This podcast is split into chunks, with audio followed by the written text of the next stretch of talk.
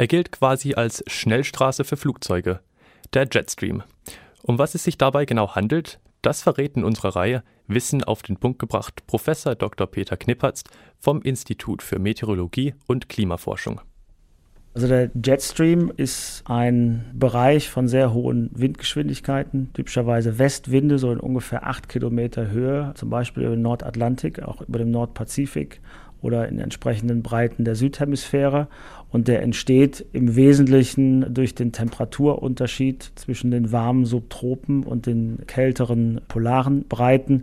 Und das ist eigentlich die Zone, wo unser Wetter gemacht wird. Da steckt sehr viel Energie drin.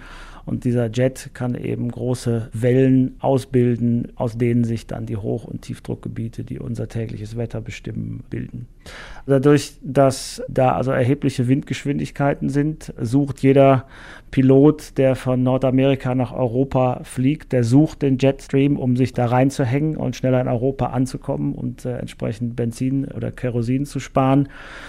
Gleichzeitig versuchen die, die in die andere Richtung fliegen, natürlich den Jet weitestgehend zu umgehen. Das heißt also, man benutzt ganz konkret Wettervorhersage zur Flugroutenplanung, um so wenig Kerosin wie möglich da zu brauchen und so schnell wie möglich anzukommen. Das ist in letzter Konsequenz auch der Grund, warum immer am Anfang der Pilot, wenn man einsteigt, sagt, die Flugzeit wurde heute mit so und so viel Stunden und Minuten berechnet. Das ist die aktuelle Berechnung auf Basis der gewählten Route und der Vorhersage der Windgeschwindigkeit im Jet.